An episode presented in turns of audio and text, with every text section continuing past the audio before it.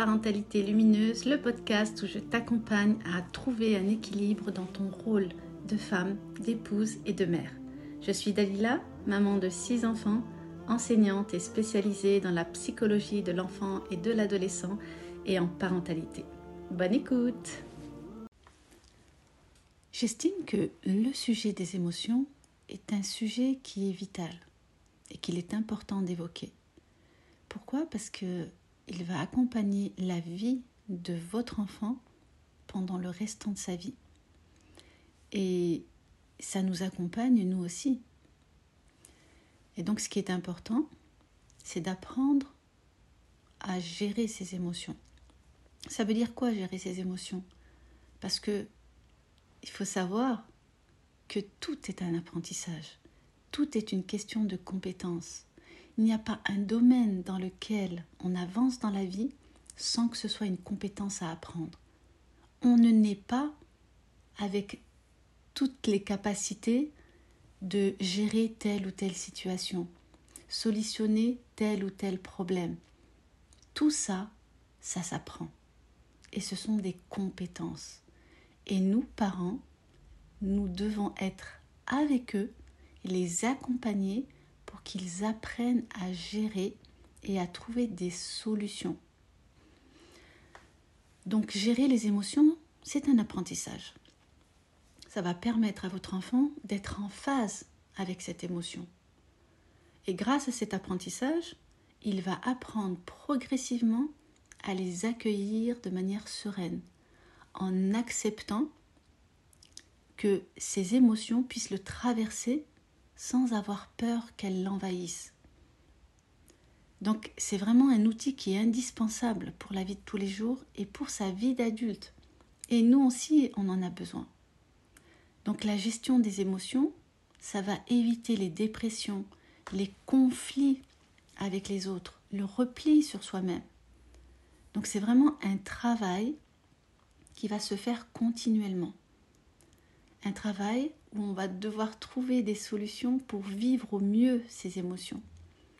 Donc c'est pour ça que très jeune, l'important, ça va être d'identifier, de reconnaître les émotions d'abord pour soi, mais aussi pour les autres. Et tout ça pour permettre de vivre en harmonie avec les autres. Et aussi de pouvoir aider les autres dans ces moments très forts. Parce que les émotions, c'est quelque chose qui est vraiment, qui nous dépasse. Quand on prend le cas des bébés, c'est un petit peu compliqué de pouvoir essayer de d'apprendre cette compétence. Eh bien, il existe des livres cartonnés avec des visages d'enfants avec des émotions dessus. Et ça, c'est important pour que l'enfant comprenne et voit en face de lui des bébés qui ont des émotions qui sont fortes. Et donc là, on peut aussi mimer des émotions. Et en donnant le nom de ces émotions à votre enfant. Dire par exemple, là je suis heureux et on fait un visage heureux. Je pleure et je fais un visage triste. Je suis triste. On peut exprimer aussi ces émotions dans des situations bien précises et vraiment dans des situations concrètes. Et ça, c'est vraiment très important pour votre enfant. On peut leur dire aussi des phrases du genre Oh là là, tu bailles. Tu te sens fatigué de cette journée? Oh, tu souris. Tu te sens bien? Tu te sens heureux? Tu es serein?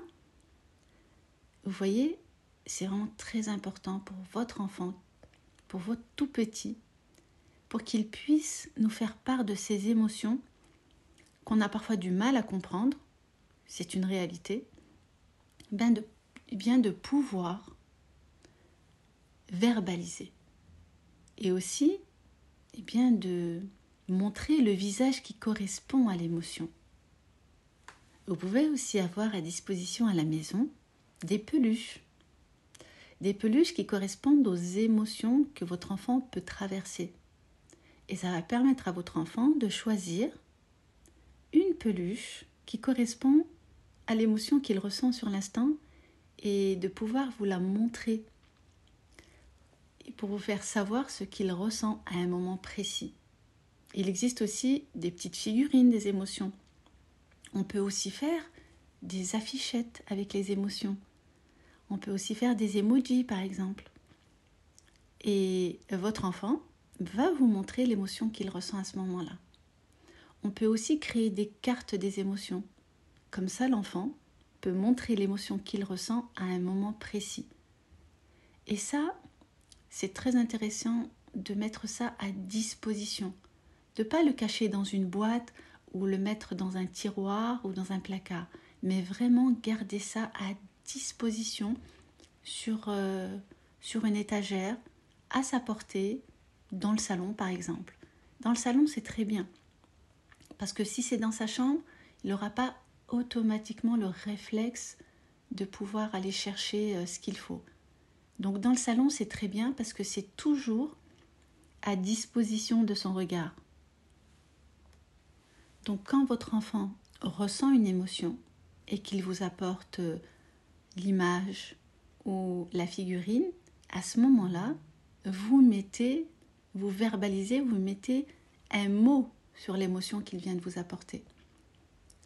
Et c'est comme ça que ça va être beaucoup plus facile à vivre on va être en mesure d'essayer de trouver des solutions ensemble. Il y a aussi de nombreux livres que vous pouvez trouver sur les émotions pour lui expliquer, pour nommer. Vous pouvez en discuter. Et ça, ça permet de les accompagner. Alors, euh, il y a un livre que j'aime bien, c'est Le monstre des émotions et aussi Les émotions du loup. Alors, le monstre des émotions, c'est quelque chose qui me, touche particulièrement parce que c'est un travail que j'ai fait avec euh, mes élèves, parce que les enfants n'ont pas forcément ce travail à la maison et on voit qu'ils ont des émotions qui débordent, qu'ils n'arrivent pas à exprimer. Et donc la mise en place du monstre des émotions en classe et de mettre à disposition des enfants des bocaux dans lesquels se trouvent les différentes émotions, la peur, la colère, la sérénité, la joie, toutes ces émotions-là qui peuvent traverser un enfant, eh bien, le mettre à disposition et de constamment interpeller un enfant qui est en train de ressentir une émotion et de lui dire Tiens, Adam, je sens que tu dois être en colère là. Est-ce que tu as envie d'aller piocher dans le bocal de la colère? Et donc à ce moment-là, il part, il pioche un bout de colère, c'est des petits euh, bouts de papier crépon de la couleur de la colère qui est rouge, qu'il va mettre dans un, dans un récipient.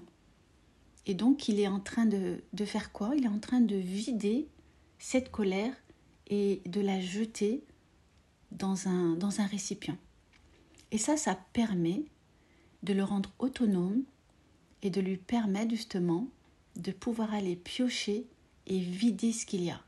Que ce soit la colère, que ce soit la joie, que ce soit la peur, eh bien ce sont des émotions qui sont importantes pour qu'il puisse verbaliser, on va dire les visualiser aussi. Parce qu'un enfant jusqu'à l'âge de 6 ans ont besoin de matérialiser les choses. C'est difficile pour eux de leur dire, tu sais, la peur, euh, c'est ça, c'est un, c'est quelque chose qui est tel ou tel euh, ressenti. Mais quand on essaye de verbaliser, de matérialiser l'émotion, eh bien ça permet à votre enfant de la voir. Parce qu'ils ne sont pas encore en capacité d'abstraction. L'abstraction passe lorsqu'ils, arrivent à un autre stade de développement, qui est celui de 6-12 ans. Et donc, à l'âge de 0-6 ans, ils n'ont pas cette capacité. C'est pour ça que dans toutes les choses qu'il va vivre, il a besoin de matérialiser les choses. Et ça, ça vaut pour toutes les choses de son quotidien. Parce que quand vous êtes dans l'abstraction, eh bien c'est très difficile pour lui de pouvoir apprendre la compétence.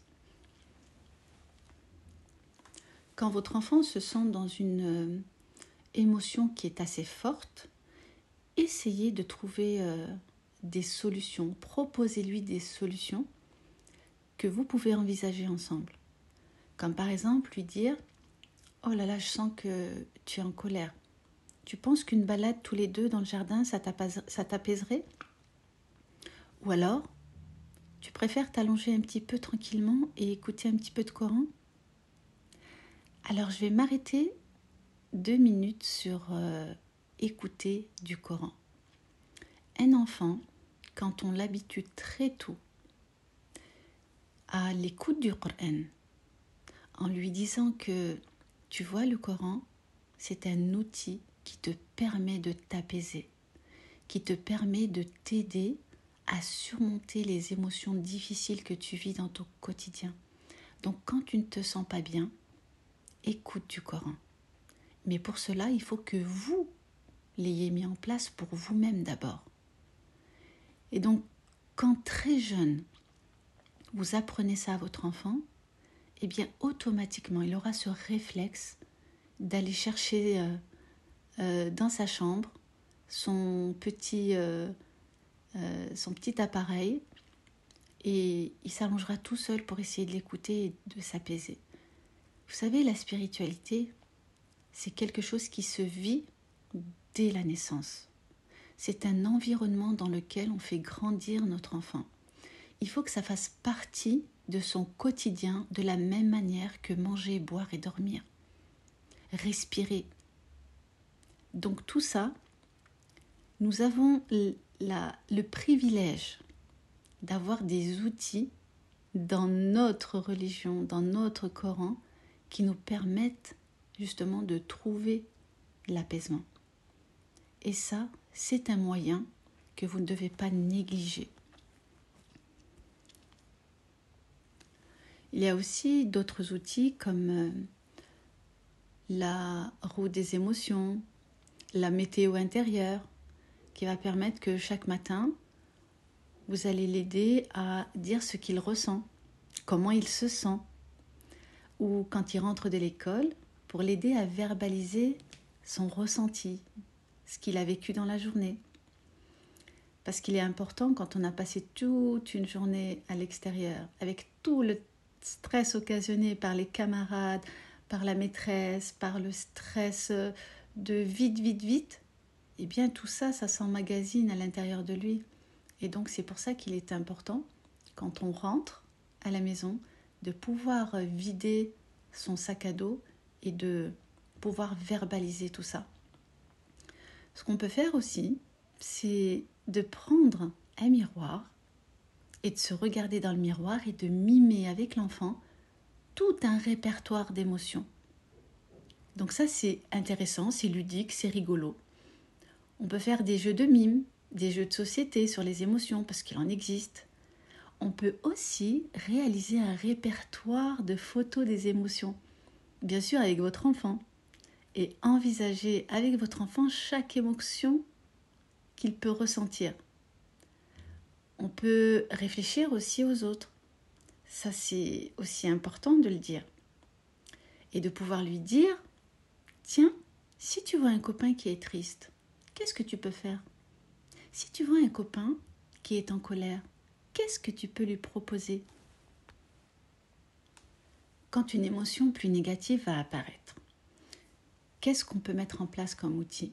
Eh bien, ce qu'on peut mettre en place, mettre à disposition de votre enfant. Et vous voyez, hein, c'est toujours mettre à disposition. C'est pas caché pour qu'on ne voit rien, que tout soit net. Il faut que ce soit mis à disposition. On peut mettre à disposition un panier calmant. C'est un panier dans lequel on va trouver des outils qui sont apaisants. Par exemple, on peut mettre un sablier sensoriel, des jeux de souffle, parce que souffler, ça permet de détendre. Et ça, c'est quelque chose à ne pas négliger. Regardez de jolis paysages, parce que lorsqu'on change de regard, eh bien ça déstresse, ça baisse la tension. Il y a aussi les balles de massage, vous savez, celles qu'on met euh, dans les mains. On peut aussi leur donner d'autres ressources.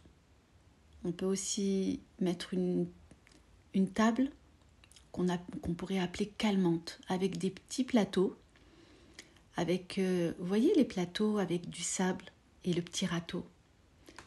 Et euh, avec le râteau, on passe tranquillement sur le sable. Et ça, ça apaise. Mais ça, c'est quelque chose que vous devez d'abord faire avec lui avant qu'il ne ressente l'émotion qui est négative. Donc lui permettre de le faire quand il est calme et de lui dire que ça, c'est une activité qu'il peut utiliser quand il se sent pas bien. Parce qu'il ne peut pas deviner tout seul. Il a besoin de savoir à quoi correspond telle ou telle activité. Il y a aussi les postures de yoga. Alors les postures de yoga permettent justement à votre enfant de libérer le trop-plein. Donc il y a des postures qui font que son corps, et même pour vous c'est intéressant, eh bien la manière dont vous allez positionner votre corps va permettre à votre corps d'éliminer les émotions qui sont emmagasinées. Ce qui est important aussi, c'est de ne pas hésiter à reprendre une situation l'émotion de votre enfant a été difficile et d'aller chercher avec lui comment il aurait pu mieux l'appréhender. Et ça, c'est vraiment dans des moments de calme, parce que dans les moments de crise, c'est impossible. Donc comment nous aussi, en tant qu'adultes, on aurait pu mieux l'aider à ce moment-là? Par exemple, lui dire, quand tu as commencé à t'agacer, parce que je t'ai demandé d'arrêter de taper avec ton pied contre la chaise. Qu'est-ce qui s'est passé? Et ensuite, tu t'es roulé par terre. Tu n'as pas aimé que je te dise tout ça devant les invités. C'est bien ça. Et c'est pour ça que ça t'a mis dans tous tes états. Donc vous voyez, vous refaites le scénario, vous verbalisez tout ce qui s'est passé et de revoir avec lui. Et vous allez comprendre, en tout cas essayer de comprendre ensemble ce qui a pu déclencher cette émotion qui était désagréable. Et de lui dire, peut-être que l'attente du dessert était trop longue pour toi. Et qu'est-ce que tu, aurais voulu faire en attendant que le dessert arrive Pour que ce soit pas aussi long pour toi? Qu'est-ce que moi j'aurais pu t'apporter? Qu'est-ce que tu penses que j'aurais pu faire? Vous voyez, il y a autant de questions à poser, de mots à poser sur ce qui s'est passé. Vous avez l'embarras du choix. Mais en tout cas, ce qui est important, c'est de pouvoir les verbaliser. Ensuite, quand vos enfants sont plus grands, on va élargir un peu plus le vocabulaire et de donner euh, toutes les nuances des émotions et essayer de les faire réfléchir à qu'est-ce qu'ils ressentent dans leur tête, qu'est-ce qu'ils ressentent dans leur cœur, dans leur corps, quand ils ont telle ou telle émotion. On peut aussi créer un cahier des émotions, c'est-à-dire que votre enfant, en fonction de son âge, peut écrire ou peut dessiner chaque soir l'émotion qui a été dominante dans sa journée. Et pourquoi il a ressenti cette émotion? Et ça, c'est vraiment important quand on grandit et même quand on est adulte, de réfléchir sur sa journée, de réfléchir sur ce qu'on a ressenti, pourquoi on a ressenti ça et qu'est-ce qu'on pourrait mettre en place pour que le lendemain soit différent. On peut aussi faire des mises en scène, de scénariser, hein, de mettre des situations, de faire ça de manière théâtrale, c'est-à-dire d'imaginer des petites situations et quelles émotions peuvent être ressenties à ce moment-là. Comment est-ce qu'on peut y faire face et quel est le rôle de chacun autour de cette émotion?